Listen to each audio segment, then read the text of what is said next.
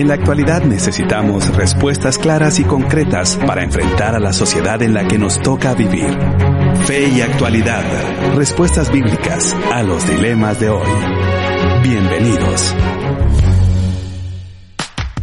Saludos queridos amigos, soy Gonzalo Chamorro y es un placer darle la cordial bienvenida a este espacio de radio por la 997, El Camino, contenido que transforma a su programa Fe y Actualidad. Recuerde, un programa que pretende responder desde una perspectiva bíblica y teológica a los dilemas morales que nos plantea el escenario contemporáneo. Y hoy nos convoca un temazo que sin duda alguna va a ser de bendición para cada uno de ustedes y sobre todo para la comunidad virtual que desde ya está expectante, queriendo participar a través de las redes sociales. Y el tema que nos convoca el día de hoy es prácticas de disciplinas espirituales en la familia. Y ya hemos colocado nuestra pregunta del día tanto en Instagram como en Facebook. Recuerda, nos puedes encontrar como Fe y Actualidad. Y la pregunta es, ¿por qué creen ustedes que son importantes las disciplinas espirituales dentro del hogar o dentro de la familia? Pues es una pregunta que estaremos dialogando a lo largo de todo este programa con tres buenos amigos. Y permítame presentarles a Ricky y Evelyn de Chacón. Ellos son fundadores del Ministerio Papá a Prueba de Todo de la Iglesia Vida Real. El matrimonio Chacón se ha dedicado a promover herramientas bíblicas a todo aquel que esté involucrado en la crianza de los hijos y aparte de eso los considero muy buenos amigos, así que me honro en poder darle la cordial bienvenida a Ricky y Evelyn. Gracias por compartir junto con nosotros mis queridos amigos. Mucho gusto de estar aquí, de veras, Gonzalo. Lo consideramos también nuestro amigo y también con quien vamos a estar hoy en la mañana, que es eh, este día con Sharon, que también la estamos conociendo y de veras eh, aprendiendo muchísimo y dispuestos a platicar de algo que nos apasiona, que es la familia. De verdad, gracias por el privilegio de poder compartir con ustedes. Es un, la verdad que es un programa en el que nosotros, eh, nosotros mismos hemos sido edificados al escucharlo y esperamos que el Señor nos pueda dar respuestas a través de su palabra en ese tema que es tan importante dentro de la familia. Muchas gracias. Y también ya mencionó Evelyn, nuestra otra invitada, que ustedes la conocen porque es parte del programa de Fe y Actualidad, sobre todo compartiendo las noticias positivas. Por supuesto, labora dentro del equipo del Instituto Crux. Y sin embargo, permítame que ustedes puedan conocer un poco más a Charon. Ella es licenciada en teología con énfasis en consejería, tiene un magíster en consejería cristiana por el Seminario Teológico Centroamericano, junto con su esposo David, son pastores de jóvenes en la iglesia Centro Bíblico El Camino en Guatemala y también, por supuesto, como ya lo mencioné, parte del equipo del Instituto Crux y también lo digo públicamente, una muy buena amiga. Charon, bienvenido y bienvenida y gracias por compartir junto con nosotros el tema prácticas de las disciplinas espirituales en la familia. Muchas gracias, Gonzalo. Te faltó decir que soy chilena. Eso es lo más importante. Así es. Pero gracias por la invitación. Con mucho gusto. Así que queridos amigos, les invitamos a que puedan ser parte de este programa respondiendo a la pregunta del día, ¿por qué son importantes las disciplinas espirituales dentro del hogar, dentro de la familia? Y estaremos, por supuesto, dialogando en torno a esta pregunta y esperamos que puedan participar junto con nosotros. Haremos una breve pausa, así que busque papel, lápiz, tablet, teléfono, computadora, todo lo que sea para participar junto con nosotros, crear conocimiento y bendecirnos mutuamente. Ya aquí por la 997, El Camino, contenido que transforma. Búscanos en Facebook como facebook.com diagonal feyactualidad.fm. Ya estamos de regreso, queridos amigos. Eh, soy Gonzalo Chamorro y en cabina virtual o digital de la 997, El Camino, contenido que transforma, me acompañan tres buenos amigos y me refiero a Ricky Evelyn Chacón y a Sharon Herrera. Y hoy estaremos dialogando sobre un tema muy apasionante y tiene que ver con la familia y específicamente la importancia de practicar las disciplinas espirituales dentro del contexto del hogar. Sin embargo, eh, Evelyn, Ricky, antes de iniciar con el programa que nos convoca el día de hoy. Me gustaría conocer un poco cómo fue que ustedes se fueron interesando por profundizar en temas de familia, por profundizar en la didáctica, en la temática no solo espiritual, sino también eh, vocacional e intelectual respecto a desarrollar una pastoral hacia la familia. Pues la verdad es que nosotros con Evelyn siempre decimos fue una, una convocatoria divina, de verdad. el Señor fue quien nos que nos llamó, que nos dio la, pasión quien nos eh, dio el privilegio también de podernos ir capacitando en lo que hemos, eh, en la medida de lo que ha sido posible, pero básicamente comenzó porque Evelyn y yo comenzamos a servir en el área de matrimonios. Cuando nosotros nos casamos, pues como muchos de los recién casados, tuvimos un viaje un poco accidentado al principio, nos costó acoplarnos a pesar de que somos amigos desde hace muchos años, antes de casarnos. Y entonces comenzamos a relacionarnos con el tema de matrimonios y ahí comenzamos a servir, comenzamos a, dar de gracia lo que de gracia nosotros habíamos recibido y después, porque el Señor nos llevó y comenzamos a trabajar con jóvenes. Y ahí tal vez fue donde nos desarrollamos un poco más. Y éramos pastores de un grupo de jóvenes en la iglesia donde nos congregábamos anteriormente.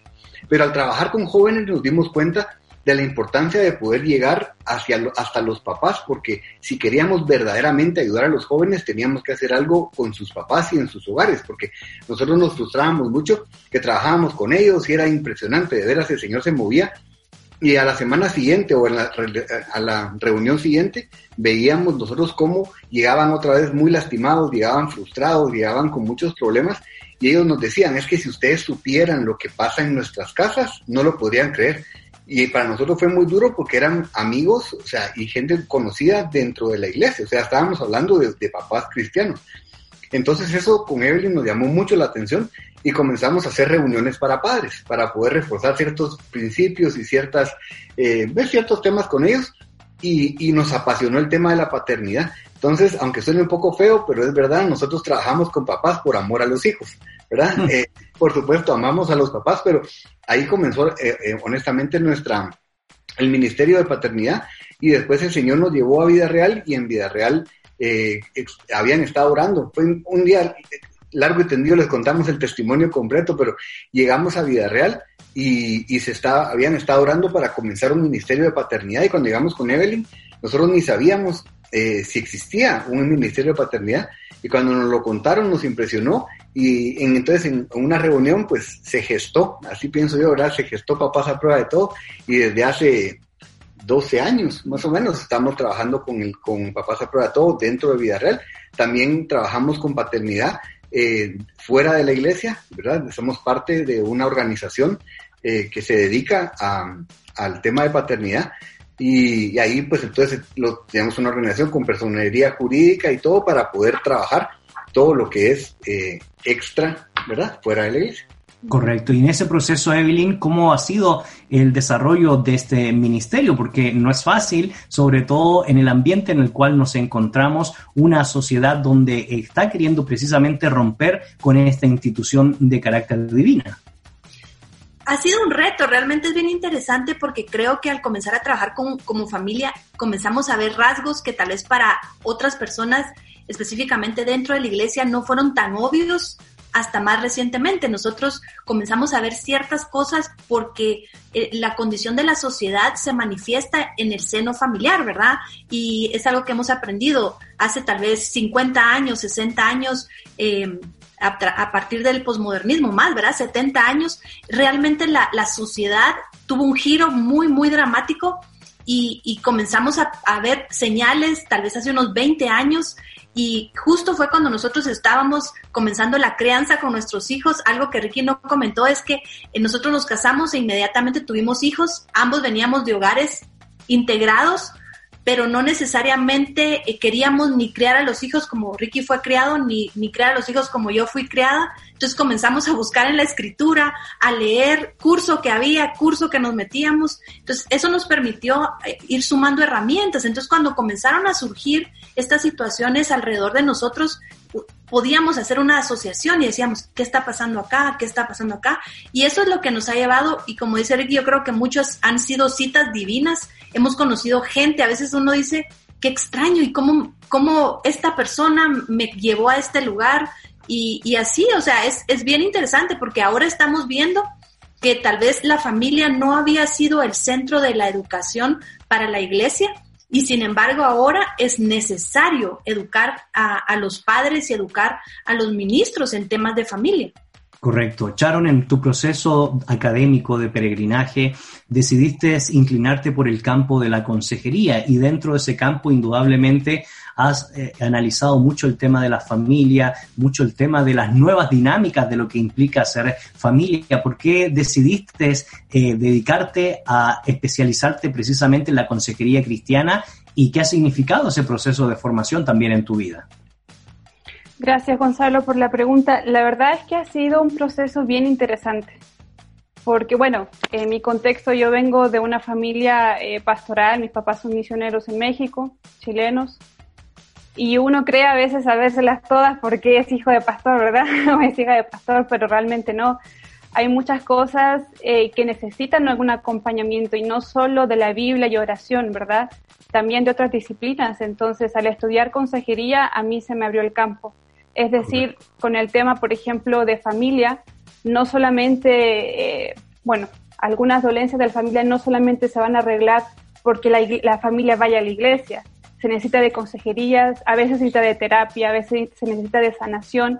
Entonces el proceso de consejería es largo y, y, podemos echar mano de muchas otras carreras que no necesariamente, a lo mejor están peleadas, pero no necesariamente es así. Correcto. Y de hecho existe esa clásica expresión popular, hijo de pastor, lo peor. Lo peor.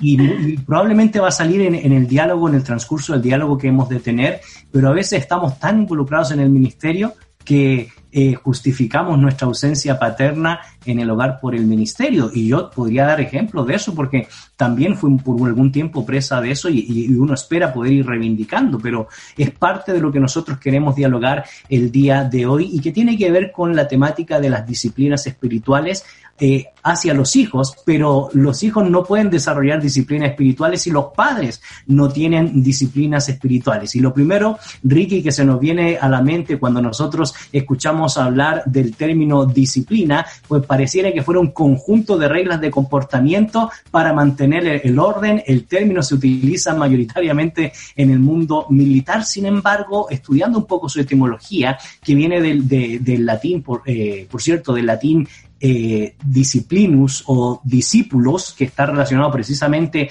al término discípulos, que deriva de la palabra originaria disere, aprender. Interesantemente llama mucho la atención que una persona disciplinada, en primera instancia, se constituye en un buen discípulo de las ideas, un buen discípulo de su maestro o un buen discípulo de los padres de familia. Así que una persona disciplinada es una persona que es instruida para hacer algo o alguien en la vida, Ricky.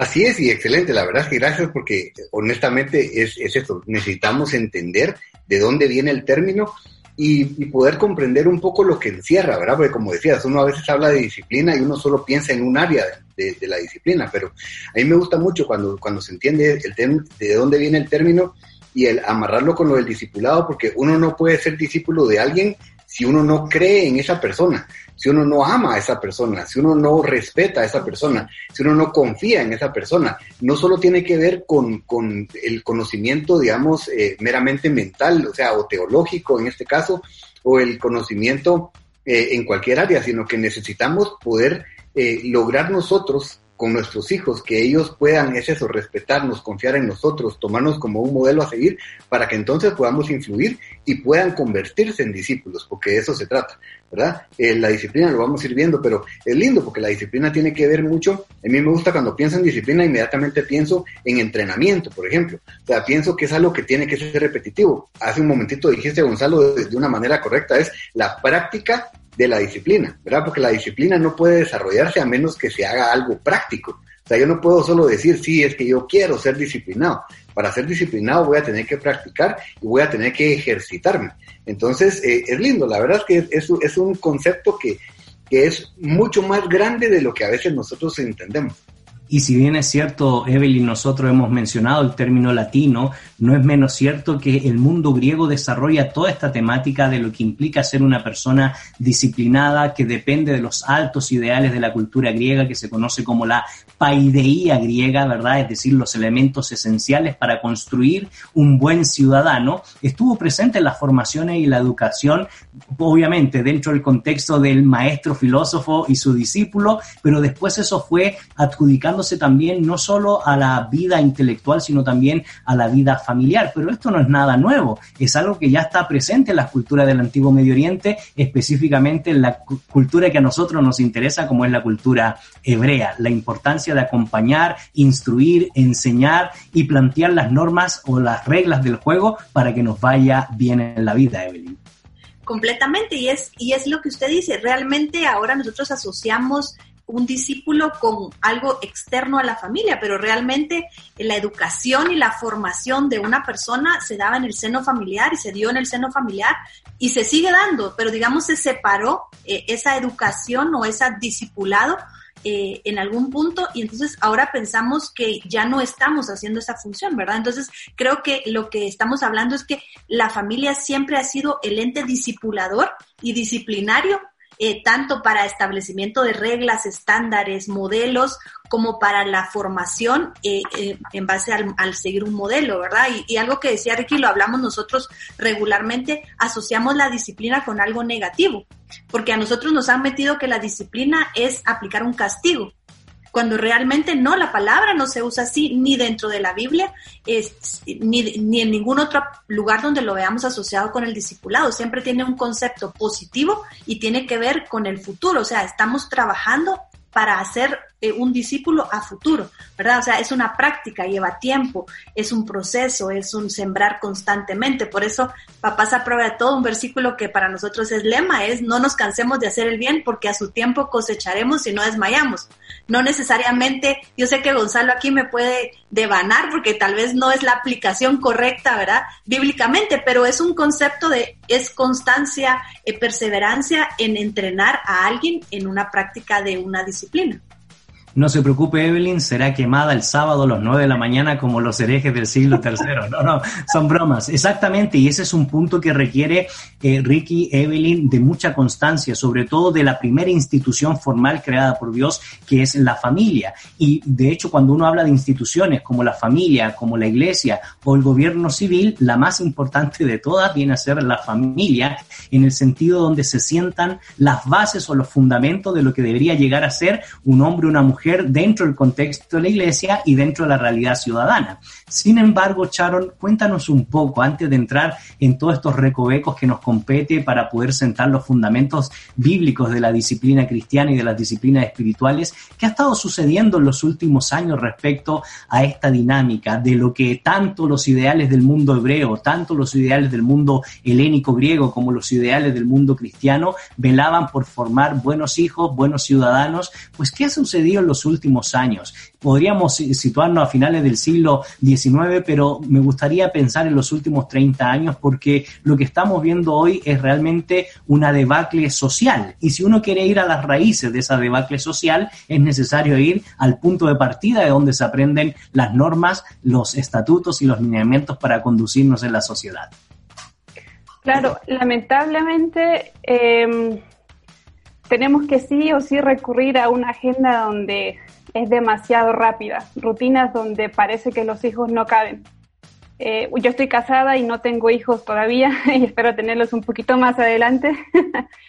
Pero aún así... con tu marido, ¿verdad? Pero aún así yo puedo observar y a lo largo de tal vez mi peregrinaje en la, en la consejería y en la oportunidad que he tenido de aconsejar a algunas personas, ¿verdad? Siempre es esta constante. Mis papás no estuvieron conmigo, mis papás estuvieron ausentes, mis papás no lograron superar sus traumas o lo que ellos vivieron, por lo tanto, no pasó a más, ¿no? Eh, eh, vivieron bajo sus crisis, vivieron bajo sus traumas y entonces no pasó a más. La, educación que yo tuve de mis padres, ¿verdad? Quedó ahí.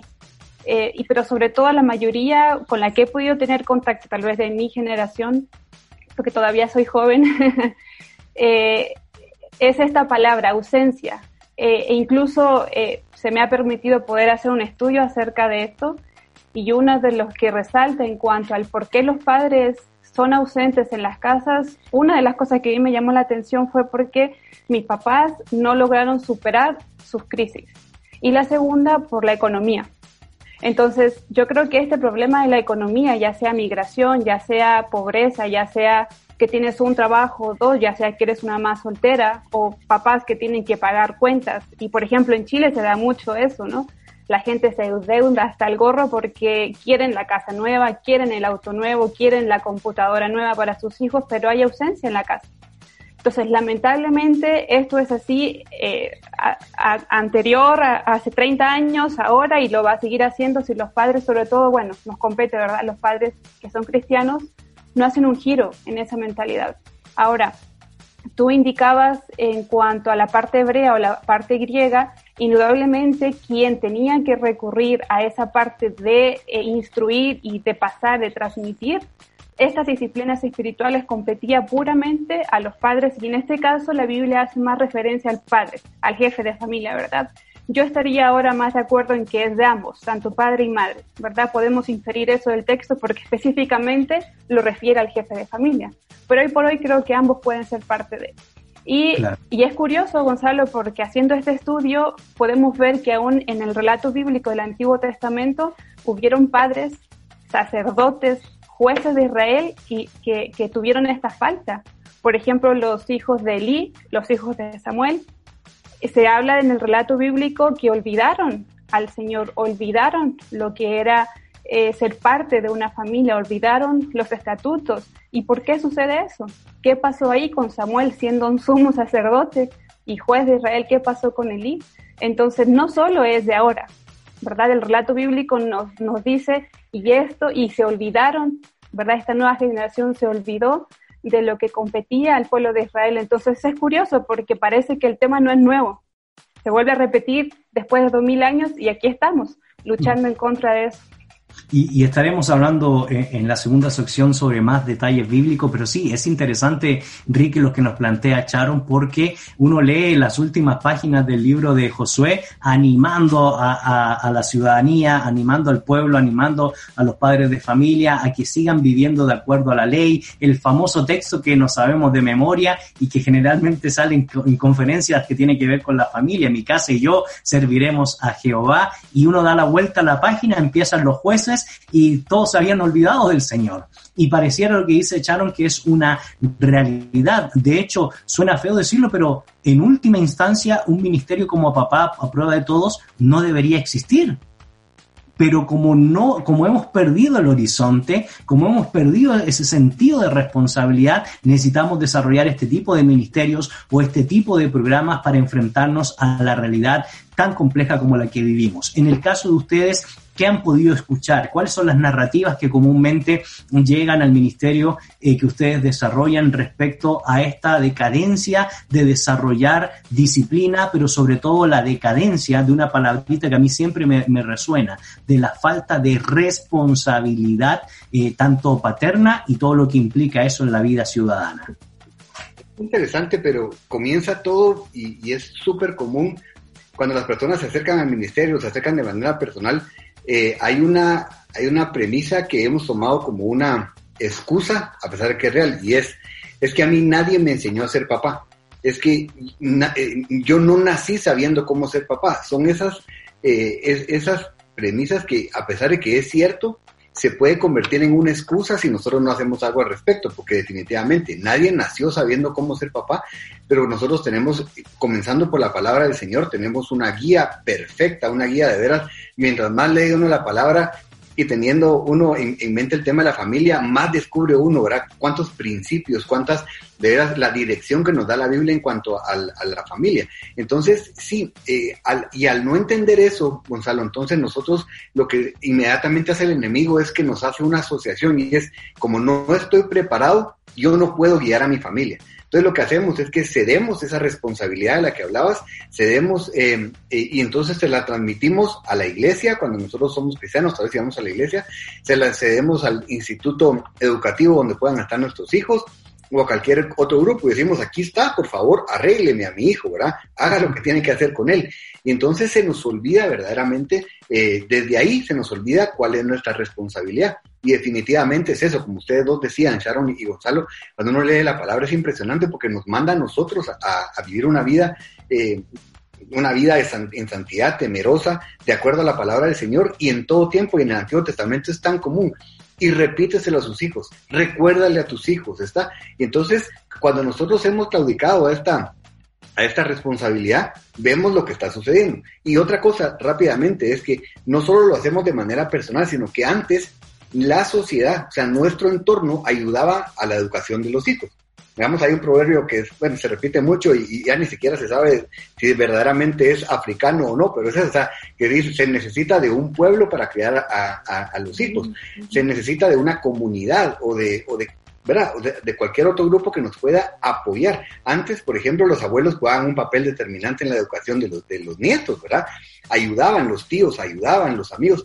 Ahora, en cambio, es eso, todos eh, abandonamos esa, ese privilegio, digo yo, porque no solo es una responsabilidad, pero yo creo que es un privilegio. Y entonces eh, ahora estamos viendo el resultado de eso, que nosotros somos los que hemos dejado de, hacer la parte que nos toca.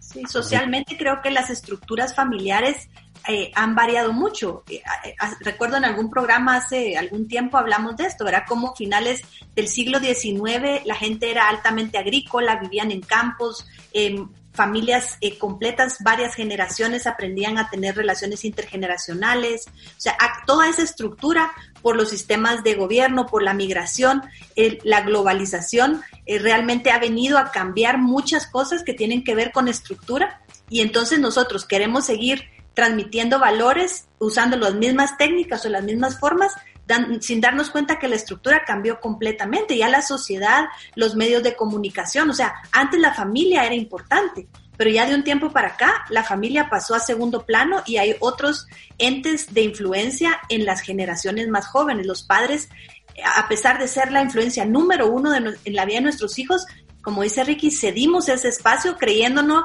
creyéndonos que no somos capaces. Y lo, yo siempre digo, es como que le abdicamos ese derecho real de instruir a nuestros hijos, ese derecho de, como reyes y sacerdotes, lo abdicamos y se lo entregamos a alguien más. Y pues el enemigo está ahí a la vuelta de la esquina esperando tomar ese control, ¿verdad? Y es lo que vemos en ausencia, en tantas cosas que, que son disfuncionalidades de la familia.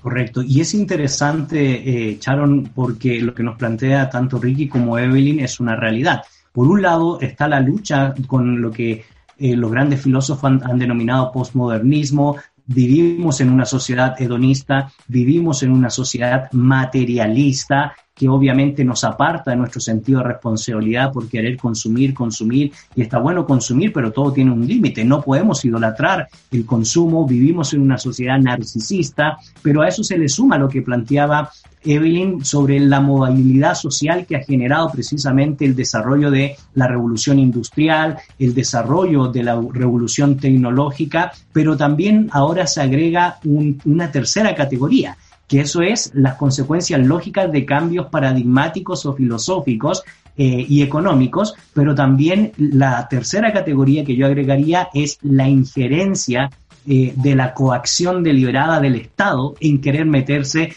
en instituciones que son de origen divino, y me refiero precisamente a lo que comienza a acontecer a finales del siglo XIX, que en esa época se veía como una locura. ¿Cómo es posible que el Estado quiera educar a mi hijo y que ya le quite a los padres de familia el derecho de educar. Pero hoy es una realidad, está presente en algunas cámaras legislativas el hecho de que el Estado cada vez más tenga injerencia en la vida de las familias y, no, y dónde se ve eso en precisamente querer desvirtuar este concepto de la familia y por supuesto las disciplinas espirituales dentro del hogar, Charo. Y es lamentable, Gonzalo, porque entonces la iglesia pareciera no estar preparada para combatir eso. Al contrario, porque es fácil, que, la, que el Estado lo eduque, que el colegio lo eduque, que la iglesia lo eduque, tal y como decían Ricky y Evelyn, porque es fácil, porque eh, yo pienso que como padres es como un alivio decir, mis hijos regresan hasta tal hora porque sé que están acá, acá, acá, eh, y que alguien más los eduque, y lamentablemente eso, como cristianos, lo que nos compete a nuestra fe no debería ser así. Porque el Estado va a decir una cosa y nosotros como iglesia general, ¿verdad? Aquí no hay divisiones, como iglesia general, de nosotros es la educación de los hijos, no de, no de la iglesia, incluso no del Estado y no de cualquier otra persona, es nuestra. Y obviamente también hay que tener cuidado porque puede haber padres aún cristianos que estén enseñando también cualquier otra cosa que en este caso pues no se apegue a las escrituras. Entonces es lamentable, es lamentable Gonzalo porque hay padres que sí van a ceder. Y entonces la iglesia tiene que reeducar a estos padres a decir, momento, tu labor principal y probablemente, como sea que lo entendamos, cuando estemos ante Dios, por quienes el Señor va a pedir cuentas va a ser por tu familia, no por tu casa, no por tu trabajo, sino por tu familia y sobre todo a los padres. Correcto. Tres categorías, queridos amigos, hemos podido dialogar en esta primera sección del programa que está afectando el desarrollo de la familia y por supuesto que está afectando el ser un auténtico discípulo del Señor, pero también un auténtico discípulo de nuestros padres que tienen la responsabilidad de formar, de educar y de educar con consistencia, que lamentablemente eso es lo que se ha ido perdiendo en estos últimos años o en la historia de la humanidad, donde los padres decimos A pero hacemos B y después le reclamamos a nuestros hijos que eh, se comporten de determinada manera. Pero influye el ambiente filosófico en el cual nos encontramos, la posmodernidad rompe los valores fácticos, los valores concretos, los valores del cristianismo como la esencia de la vida, el sistema estructural que implica movilidad social también lamentablemente rompe los núcleos familiares y por supuesto la injerencia del Estado en querer cumplir la labor que le compete a la familia también hace que esto que nosotros hemos denominado disciplinas espirituales sean cada cada día más difícil de poder desarrollarlas. Sin embargo, la pregunta que eh, tenemos aquí en la mesa es qué son las disciplinas espirituales, cómo podemos verla a la luz de las Sagradas Escrituras y qué, eh, qué, nos corresponde entonces a nosotros como padres de familia desarrollar. Estaremos viendo después de esta pausa que tendremos aquí por la 997, El Camino, contenido que transforma. Búscanos en Facebook como facebook.com diagonal Ya estamos de regreso, queridos amigos. Soy Gonzalo Chamorro y en cabina virtual me acompañan Ricky Evelyn Chacón y Sharon Herrera. Y hoy estamos teniendo una agradable conversación acerca de la importancia de las disciplinas espirituales dentro del hogar. Y de hecho, la pregunta tiene que ver con el tema del día te invitamos a que puedas participar junto con nosotros en la página de Fe y Actualidad, tanto en Instagram como en Facebook, respondiendo a la pregunta por qué ustedes creen que es importante que nosotros, los padres de familia, o ustedes, los padres de familia, desarrollemos disciplinas espirituales dentro del contexto del hogar. Y antes de seguir avanzando con esta temática, queremos comentarles que el día de ayer casualmente inició el Congreso Virtual con todo por mi familia. Ricky, si nos pudieras explicar explicar qué, eh, eh, qué consiste y de hecho también existe la posibilidad de que todavía se sumen aquellos que estén interesados por los tópicos que ustedes están desarrollando, Ricky. Gracias, Gonzalo. Sí, eh, estamos muy contentos porque ayer arrancó el, el, Congreso Virtual y nos gusta mucho porque se llama Con Todo por mi Familia, como se llama el programa de familia que, que nosotros, en el que nosotros participamos aquí en la 99.7 también pero me gusta mucho porque es, es, no solo es con todo por mi familia, sino es equipándonos a la manera de Jesús. ¿Y por qué lo decimos así? Y es porque muchas veces nosotros le hemos entrado con todo, como diríamos aquí en Guatemala, y le hemos dado con todo a cosas que son equivocadas o a cosas que tal vez no son malas, pero que no nos ayudan a llegar a dar el, el resultado que nosotros queremos dentro de nuestra familia. Entonces la idea de esto es poder proveer herramientas, poder proveer eh, mucha capacitación, pero que sea todo enfocado a la manera de Jesús. ¿Qué es lo que Jesús, qué es lo que la palabra de Dios nos dice para la familia? Y de eso se trata el Congreso. La verdad es que es impresionante. Hay muchísimas plenarias, muchos talleres y todavía hoy tienen la oportunidad de, de, inscribirse, de registrarse, si quieren, porque todavía van a poder eh, recibir lo de hoy en la tarde, ¿verdad? Que comienza a las 5.30 de la tarde y también lo de mañana viernes se pueden inscribir al link es conferencias.vidareal.tv y ahí dice Congreso con todo por mi familia. La verdad es que el día de ayer estuvo extraordinariamente bueno y yo sé que nos quedan dos días, eh, dos noches por delante para, para poder aprovechar. Excelente, así que queridos amigos, comunidad virtual de fe y actualidad y por supuesto Radio El Camino, les queremos invitar a que sean partícipes de este congreso virtual. Hay que aprovechar el tiempo para poder capacitarnos, formarnos, pero también entender la realidad en la cual nosotros nos encontramos. Si no entendemos nuestra realidad, va a ser muy difícil que sepamos cómo responder ante estas circunstancias que hemos mencionado casualmente en la primera sección del programa eh, y hemos expresado pues que urge que nosotros tengamos un fundamento sólido en lo que implica y significa, Charon, la familia y urge también que no solo tengamos ese fundamento, sino que también eduquemos y entendamos que la familia es algo sumamente importante eh, a partir de las sagradas escrituras. Y en ese sentido, Charon, cuando nosotros hablamos de disciplinas espirituales, y ya hemos dado algunas definiciones eh, muy generales, desde la perspectiva judeo-cristiana o desde la perspectiva cristiana, ¿a qué nos referimos específicamente con el término o con la expresión o con la frase disciplinas espirituales? Claro, lo puedo dividir en dos, si se me permite. Eh, vamos a ver en la Biblia, gracias. Eh, vamos a ver en la Biblia que normalmente en muchas de las traducciones se da a utilizar disciplina como instrucción, ¿verdad?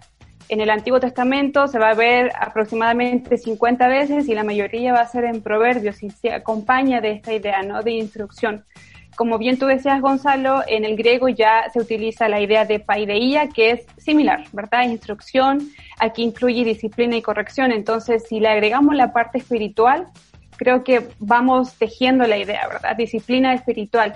En este caso, por ejemplo, se puede invitar algo muy conocido, dado por eh, Orígenes, la lectura divina, que incluye la meditación, la contemplación de las lecturas, eh, la oración y la lectura, pero a manera de, a la manera consciente.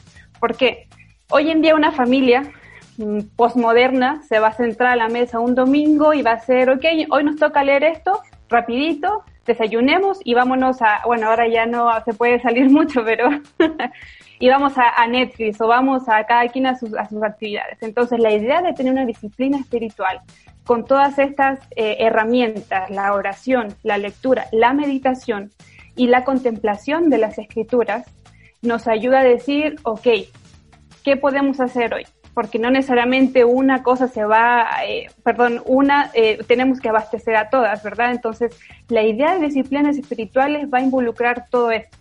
Porque a veces uno puede decir, ay, no, solo es leer la Biblia.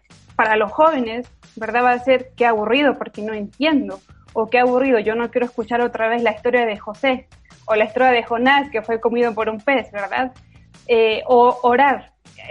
a veces, ya esto lo voy a decir en confianza, aunque probablemente no te más allá alguien lo escuche. De Guatemala Hispanoamérica no sale. un joven se nos acercó y nos dijo, es que hay personas que oran por 10 minutos y cuando me toca a mí orar, no sé qué decir porque siento que tengo que competir con ese adulto que oró por 10 minutos, ¿no? Entonces, bueno, dado a tu pregunta y específicamente para responderla, eh, disciplinas espirituales tienen que, podemos usar las herramientas de la oración, la lectura, la contemplación de las escrituras y en este caso la oración.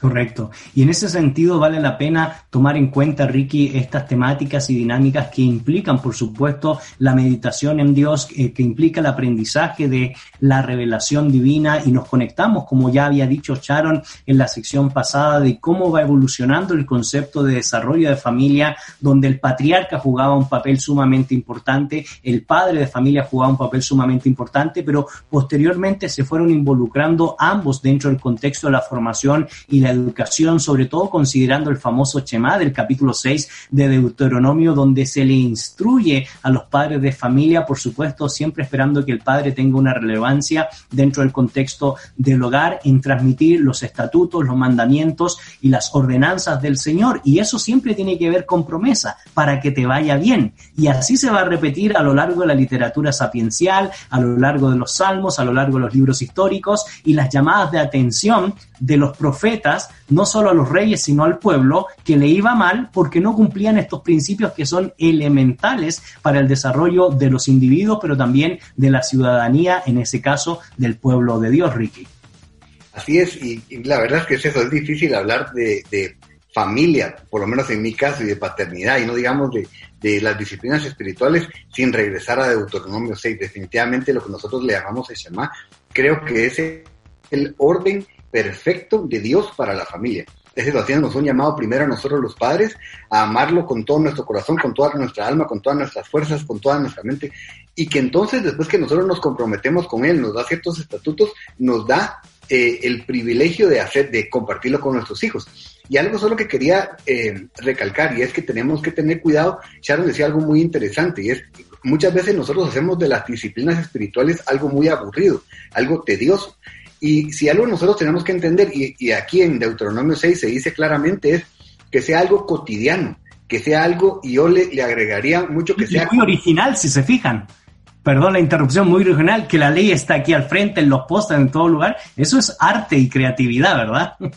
Así es, es, de veras es genial la figura y es eso, y me gusta mucho porque dice, nos, da así como, como ideas, es cuando te levantas, cuando te acuestas, cuando vas por el camino, cuando estás, o sea, lo que nos está diciendo es hazlo de una manera cotidiana, aprovecha toda oportunidad que tengas para hacer un momento de aprendizaje para tus hijos, ¿verdad? O sea, no es te siento media hora y te predico media hora. Eso generalmente no funciona. Lo que funciona es aprovechar aquella imagen que vimos en la televisión, probablemente la canción que escuchamos, ¿verdad? Cuando vamos, cuando salimos juntos, el anuncio de la valla de publicidad que nos molesta tanto.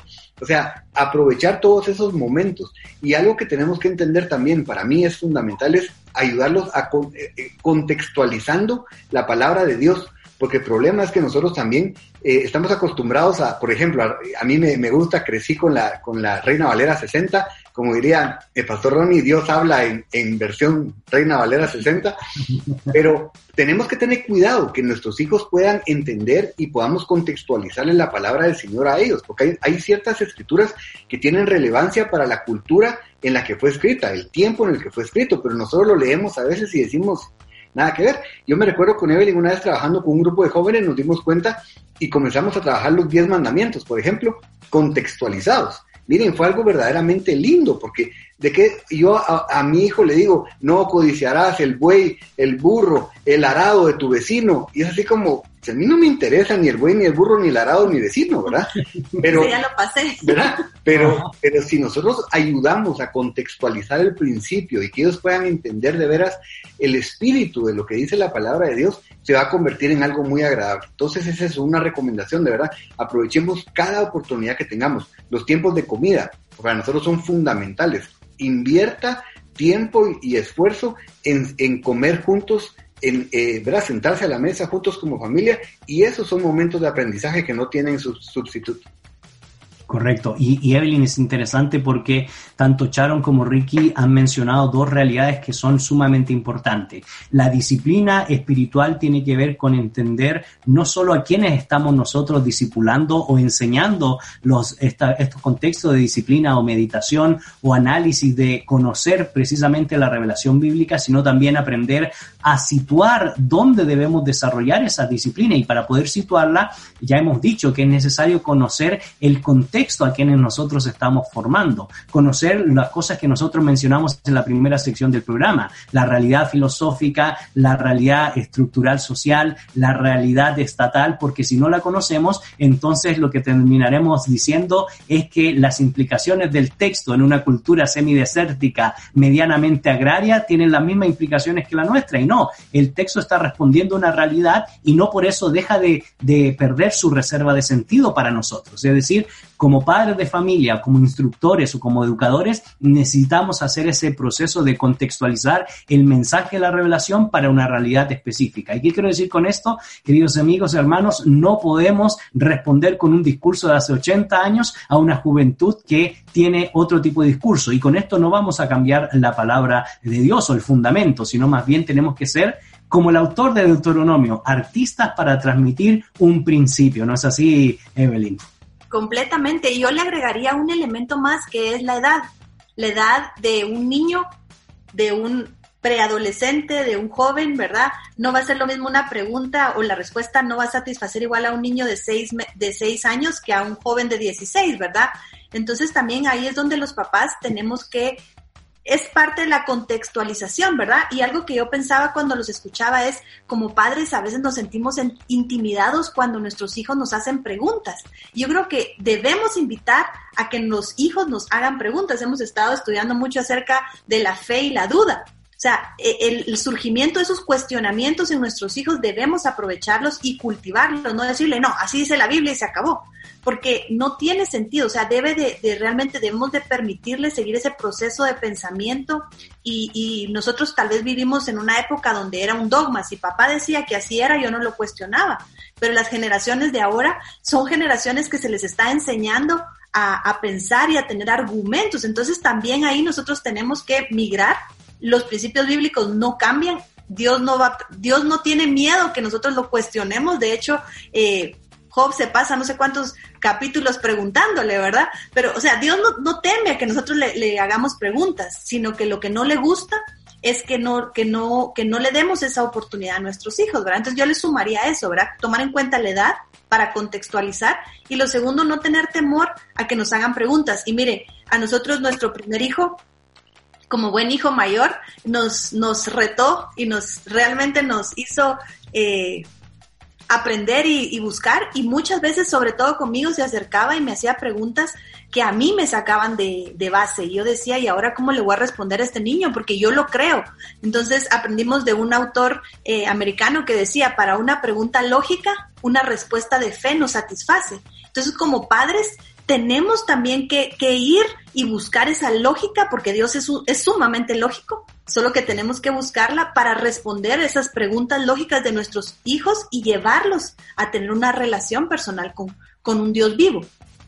Y es interesante lo que plantea Evelyn y, Sharon y Rick y Evelyn, me gustaría escuchar su opinión porque eh, esto implica que los padres de familia nos convertimos en auténticos pedagogos. Y un pedagogo no solo agarra el texto bíblico, eh, qué sé yo, hace esto con la Biblia y ve dónde cae el versículo para transmitirlo al hijo. Un pedagogo se forma, se instruye, se capacita para poder transmitir precisamente el consejo de Dios para el desarrollo de los hijos. Y lo digo porque ahí está el famoso capítulo 6, ¿verdad? Del libro de, de Efesios, Charon, donde se les invita a los hijos a obedecer en el Señor y es un imperativo de mandato eh, obedecer en el Señor a los padres porque esto es justo. Está citando Éxodo capítulo 20, parte de los diez mandamientos, la relevancia de honrar a los padres de familia. Y a mí me llama mucho la atención que el término hijo que utiliza aquí, lo hemos dialogado en otras ocasiones, es tecna, es decir, niño pequeño, lo que implica que la formación, la educación no inicia cuando el niño ya tiene 12 años, 15 años, 20, 40, 50 y no lo puede sacar de la casa, ¿verdad? Y lo hemos mencionado en otras ocasiones. Pero también a los padres se les invita a no exasperar a los hijos. Y yo creo que eso es uno de los males comunes en estos días, que los padres se exasperan porque no han desarrollado la capacidad pedagógica de cómo transmitir el contenido. Y lo digo porque el texto sigue diciendo más adelante, sino más bien criarlos en disciplina y amonestación en el nombre del Señor. Y la palabra ahí es paideía. Nuevamente deriva de los conceptos esenciales y básicos de lo que eh, implicaba la alta cultura griega. Es decir, si los padres querían tener buenos hijos y buenos ciudadanos, deberían formarse en cuáles eran los principales deberes de esa época en el mundo filosófico, en el mundo jurídico, en el mundo de las artes, en el mundo de la gimnasia. ¿Para qué? Para que el hijo pudiera conocer y de esa manera ser un buen ciudadano. ¿Cuánto más Sharon, si le aplicamos los conceptos bíblicos para que tengamos un hijo o una hija con disciplina espiritual. Así es, Gonzalo, y parte de, la, eh, de ser un pedagogo, ¿verdad? A los padres se les puede poner un plus, porque también se les acompaña el testimonio, si lo podemos ver así, lo que ellos hacen. Un niño va a copiar lo que el papá hace. Si el papá qué sé yo, le habla mal a alguien, el niño va a hacer lo mismo, porque ese es, esa es su base, esa es, los niños son una esponja. Todo lo que ven de los papás, ellos lo van a copiar. Entonces, como bien decías, Gonzalo, eh, pareciera que la Biblia, ¿verdad?, dice hacia el niño, es decir, una edad de cero, que a 8, 10 años más o menos es, porque ahorita ya la preadolescencia va llegando más pronto de lo que uno no, no cree. Entonces, si lo ponemos niñez tal vez sería por ahí los 10 años, si mal no le calculo. En teoría sería los 12. Correcto. Entonces, ¿qué aprenden los niños en esos 10, 11 años? Y curiosamente, parte de, de, Deuteronomio y parte de Efesios también, eh, mucho tiene que ver con que los padres, los, con qué, o sea, cómo los padres enseñan con su ejemplo. Y a mí me gustaría dar un puntito ahí eh, extra porque si nosotros no manejamos la lengua, si nosotros no somos responsables como padres, ¿verdad? Si nosotros mentimos, si nosotros hallamos excusas, si nosotros tratamos a, mi esposa o a mi esposo, ¿verdad? De una u otra forma, ¿qué aprende el niño? ¿Qué aprende la niña? ¿Verdad? Si yo dejo me dejo ser tratada como basura, ¿qué aprenden los niños? ¿verdad? Y tal vez esos son otros temas que no competen tanto a este tema, pero es importante el ejemplo que los padres dan, sobre todo en esta edad porque los niños son esponjas y eso es lo que su cerebro va guardando, eso es lo que su cerebro va entendiendo cómo es ser un cristiano. Si sus papás no pasan tiempo con la Biblia, en oración, con lectura extra a la Biblia, que tiene eh, tocante a la fe, si los papás no crean esa disciplina, porque al final es un hábito, entonces, ¿qué esperan de sus hijos? Al final van a crear pues ciudadanos en el mundo donde estos niños donde estos adolescentes y jóvenes van a hacer lo contrario a los valores cristianos. Entonces, mucho tiene que ver con los padres, sobre todo en esta formación tan importante que es la niñez. Correcto. Bueno, increíblemente el tiempo ha ido volando, eh, ya nos acercamos a nuestra última sección del programa, sin embargo tenemos este espacio específicamente preparado para usted que le denominamos las noticias positivas. Ya regresamos. Noticias positivas. Cultura. La plataforma de Enlace Más cuenta ahora con librería. La plataforma con contenido cristiano en español presenta su más reciente innovación que pronto estará disponible. Se trata de una sección llamada Librería, donde los usuarios registrados podrán encontrar libros digitales y también la modalidad de audiolibros. Sociedad. Cristianos en Brasilia van de casa en casa para orar y ayudar a familias necesitadas un grupo de 90 cristianos salieron a visitar familias de bajos ingresos para entregar alimentos y compartir la palabra de Dios en medio de la pandemia del coronavirus. La actividad fue organizada por jóvenes que forman parte de un grupo de asistencia humanitaria de un hospital cristiano conocido como Médicos de Esperanza. Y estas fueron las noticias positivas. Búscanos en Facebook como facebook.com diagonal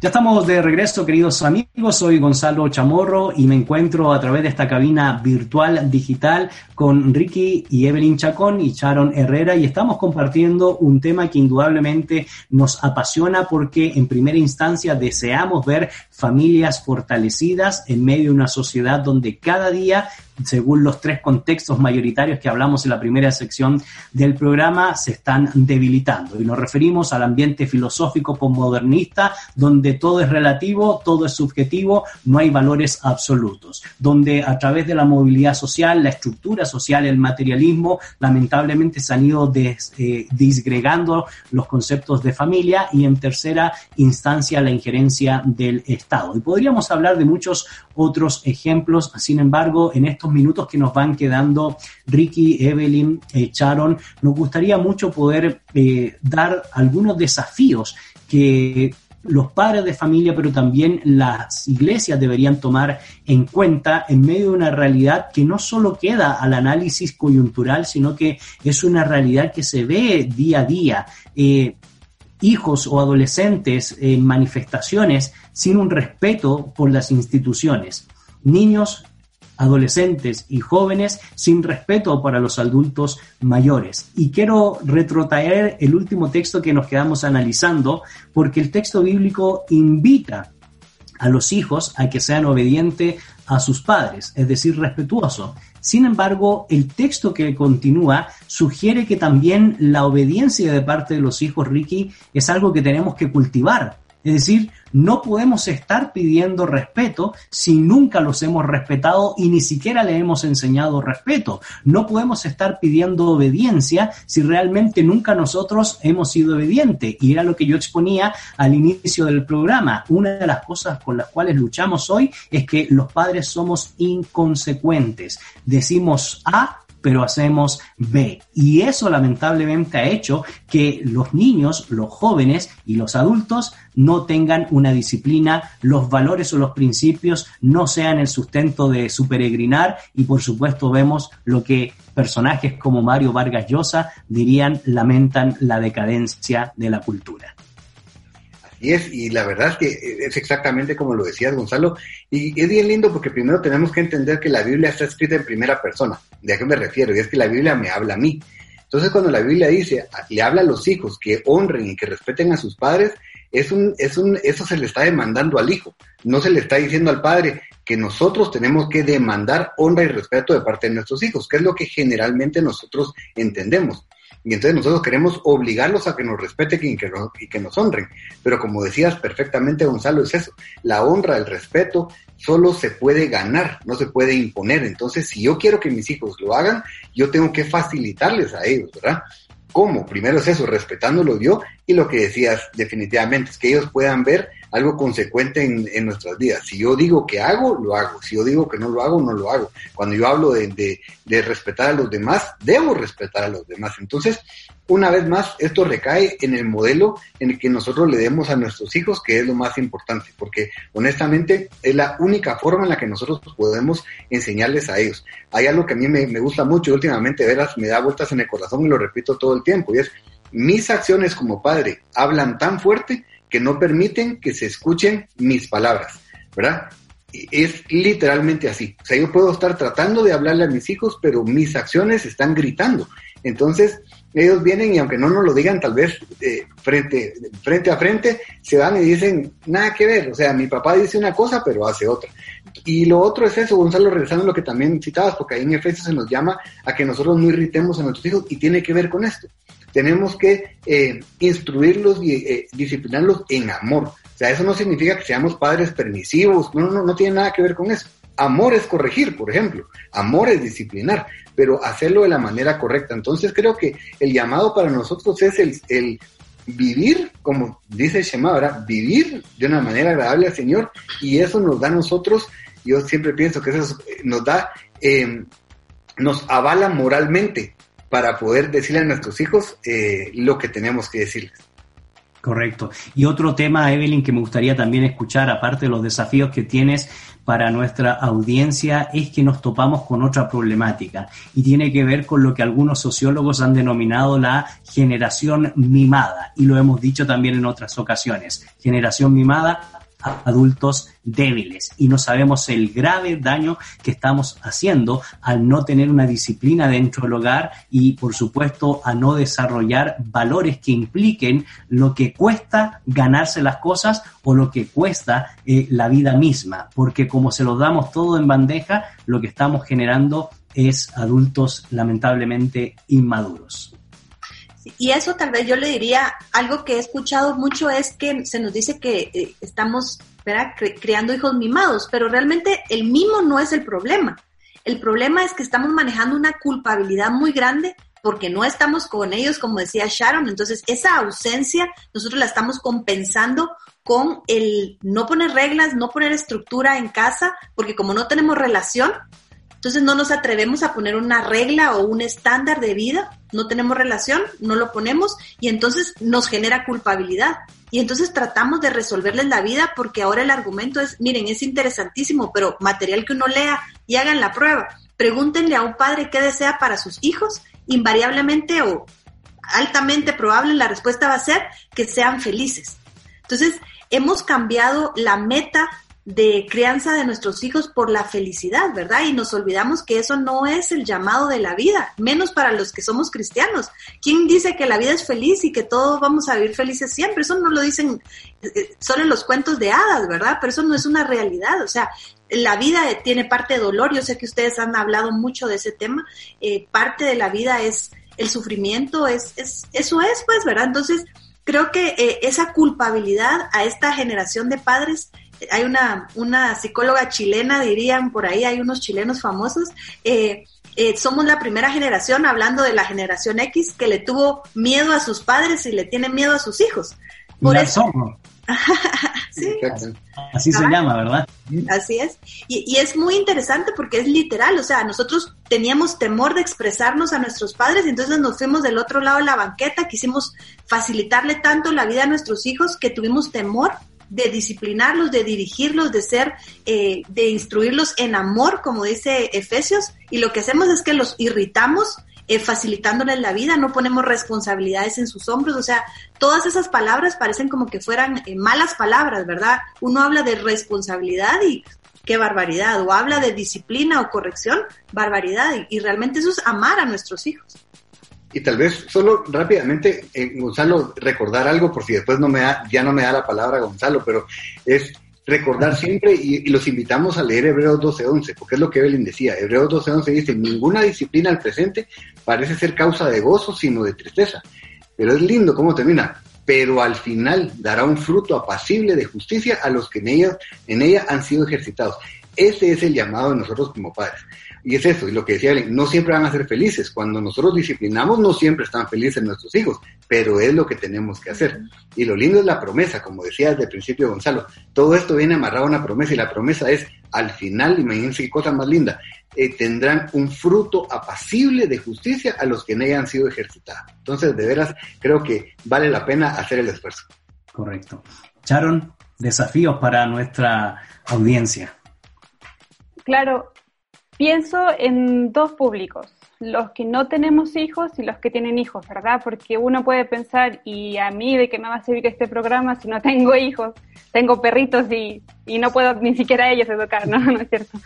Pero pienso en esos dos públicos. Yo creo que uno, eh, en este caso el primer público, los que estamos casados y no tenemos hijos, eh, podemos ir pensando en estas cosas. Y lo más importante es ir nosotros mismos primeramente como matrimonio, como pareja, ir luchando por tener estas disciplinas, porque no tenemos que esperar, y no es el punto, ¿verdad?, de esperar a que tengamos nuestros hijos para hacerlo, porque entonces, ¿de qué sirve?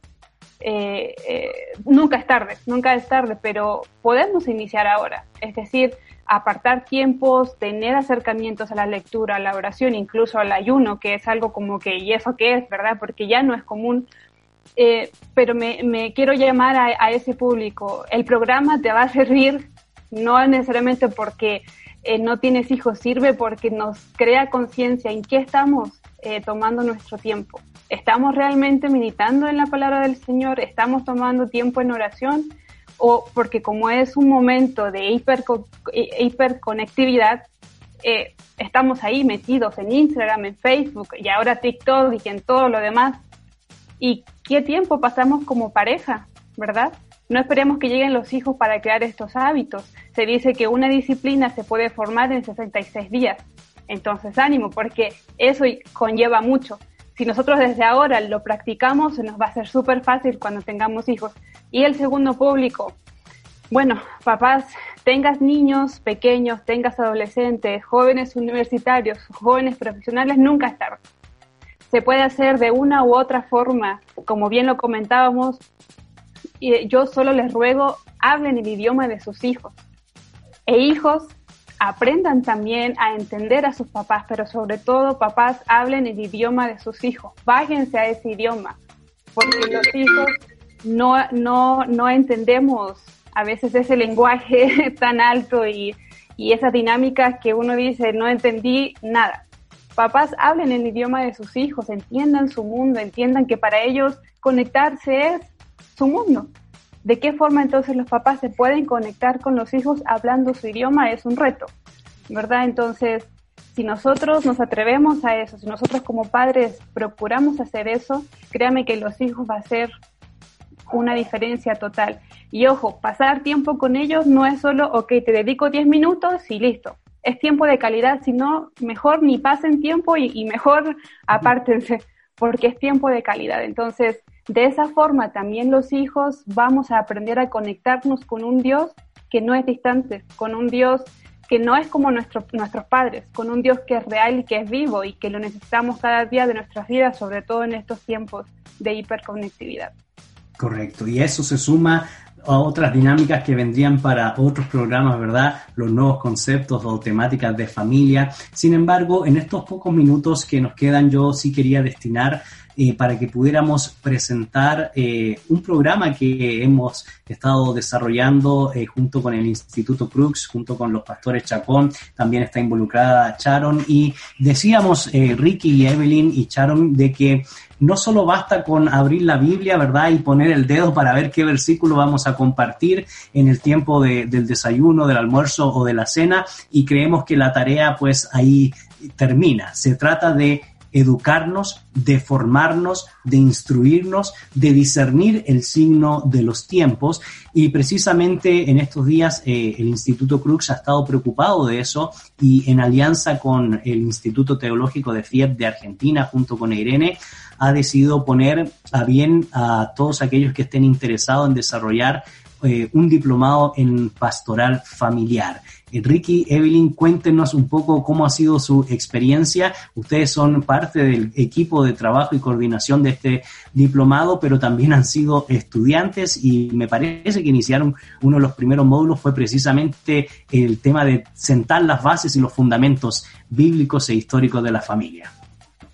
Pues para nosotros ha sido un privilegio el poder eh, capacitarnos y estudiar el, diplomado, porque como lo hemos dicho en otros ambientes, verdaderamente es eso, o sea, hay muy poco material para aprender acerca de la familia y tristemente es menos eh, está menos presente dentro de las iglesias. Las iglesias en realidad a nivel latinoamericano tienen muy pocos programas integrales de familia. Entonces, esta es una oportunidad tremenda para poder capacitarnos. Honestamente, vale la pena. Yo no sé por qué es extraño, pero nos capacitamos para nuestro, nuestra de profesión, para nuestro trabajo, pero pocas veces invertimos tiempo en prepararnos para lo más importante que es la familia. Entonces, nosotros de veras eh, se lo recomendamos porque es eso, comenzamos como estudiantes, nosotros somos estudiantes, o sea, estamos estudiando todavía el diplomado y ahora tenemos el privilegio de poder aportar en lo que sea en lo que sea posible eh, para poder hacerlo realidad aquí en Guatemala y, y los invitamos a que participen. No hay nada más importante en nuestra vida que nuestra familia. Sharon dijo algo hace un momento y para mí ha sido una realidad.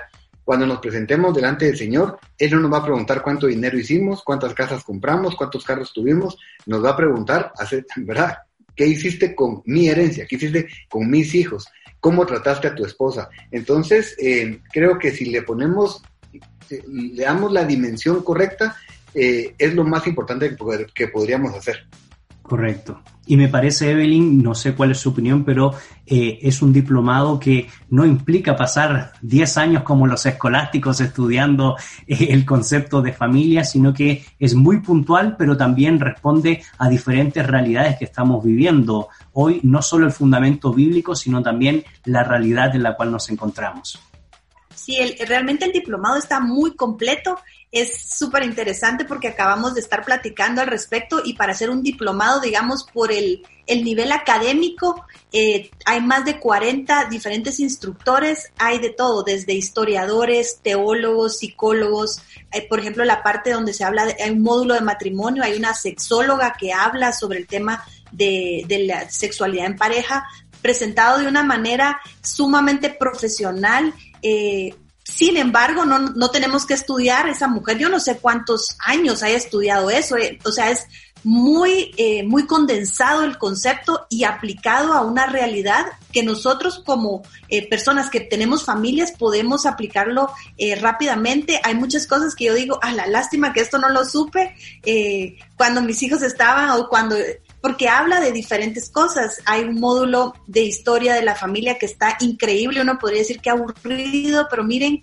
eh, es tan eh, gráfico y tan interesante porque no es solo la Biblia, que debería ser suficiente, pero nos da muchas más herramientas para una sociedad donde tenemos que tener más argumentos muchas veces. Hay un módulo de matrimonio, un módulo de paternidad, hay un módulo que trata sobre las estructuras de las estructuras nuevas de las familias. O sea, de verdad está muy bien diseñado, tiene un contenido muy bien desarrollado. La gente que da eh, las, las charlas lo hace, las, las eh, em, cómo presentan, está muy bien hecho, el material es muy bueno, o sea, de verdad, toda la bibliografía cada eh, módulo tiene un sustento bibliográfico impresionante, o sea, de verdad eh, es un diplomado de los mejores que nosotros, no es que seamos muy conocedores, pero hemos, somos buscadores, eso sí le puedo decir, y este, y este diplomado es excelente.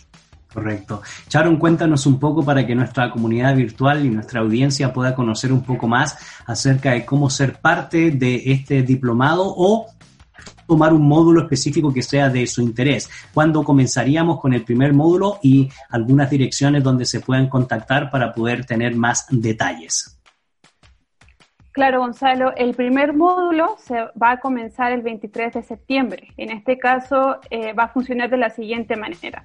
A la semana vamos a tener una clase Zoom que lo vamos a llamar eh, semipresencial, ¿verdad? Porque físicamente pues no podemos estar juntos.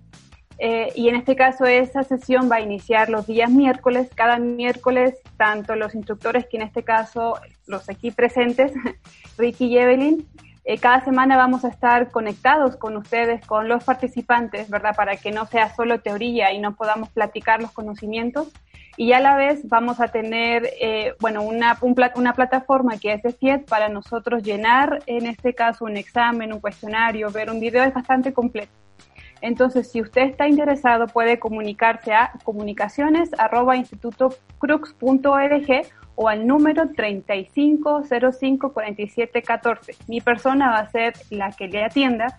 Cualquier duda, cualquier información, cualquier detalle, por favor, pregunte no hay ninguna pregunta que sea tonta, así que la ventaja también de este diplomado, como bien decía Gonzalo, si no le interesa algún módulo, no se preocupe, puede inscribirse por módulo aparte y no hay problema, pero si quiere llevar y realmente le animamos a llevarlo completo, puede inscribirse a todos los módulos y creo que va a ser un excelente conocimiento. Y, realmente yo creo que todos los módulos están muy interesantes. Estoy seguro que si llevan el primero no se van a querer desconectar del, del siguiente y yo creo que es una oportunidad importantísima. No voy a hablar de costos, pero ha sido subvencionado y es un costo accesible y lo que queremos es que más familias puedan capacitarse, formarse e instruir. Hasta incluye un módulo optativo de cómo crear un centro de orientación familiar dentro de su iglesia, que eso es sumamente importante. Pero bueno, el tiempo se nos fue volando. Eh, Ricky, muchas gracias por compartir junto con nosotros este programa del día de hoy, que sin duda alguna ha sido una bendición para todos nuestros oyentes de la 997. Eh, ha sido un privilegio el poder compartir con ustedes en este espacio y poder dirigirnos a la audiencia. Y de verdad, como dijo Sharon hace un momento, nosotros algo creemos. Nunca es tarde para comenzar a hacer lo correcto dentro de nuestra familia. Así que ánimo, el Señor está con usted y su palabra está lista para poder darle la guianza que usted necesita para ser un mejor papá y un mejor esposo. Correcto. Evelyn, muchas gracias por su ministerio y también por el tiempo que ha destinado para conversar aquí en Fe y Actualidad, un tema que indudablemente nos compete, somos responsables de poder eh, llamar, es exhortar y desafiar a todos aquellos padres de familia, pero también a la sociedad en general en torno a este tema. No, gracias a ustedes, Gonzalo, y de veras todos los esfuerzos que hacen eh, suman y de veras queremos ver como el Señor quiere tener a la familia éxito y transmitir esa, ese legado de fe de generación en generación. Muchas gracias. Sharon, muchas gracias por compartir junto con nosotros no solo tu experiencia, sino también esta preocupación por este tópico que es las disciplinas espirituales dentro del contexto de la familia como tú muy bien decías, no necesariamente con hijos, sino la familia en términos generales. Gracias Gonzalo y solo me queda decirle ánimo, se puede hacer el hábito y eso tenemos que hacer, hacer los hábitos de aquí a 66 días podemos tener cualquier hábito que uno se proponga hacer, así que ánimo con eso. Y a ustedes, queridos amigos, les invitamos a que no se desconecten de la sintonía de la 997, contenido que transforma. Soy Gonzalo Chamorro y este ha sido su programa Fe y Actualidad. Nos encontramos en una próxima oportunidad. Que el Señor les bendiga. En la actualidad necesitamos respuestas claras y concretas para enfrentar a la sociedad en la que nos toca vivir. Fe y actualidad. Respuestas bíblicas a los dilemas de hoy. Hasta la próxima emisión. Esta es una producción de iRadios Guatemala Centroamérica.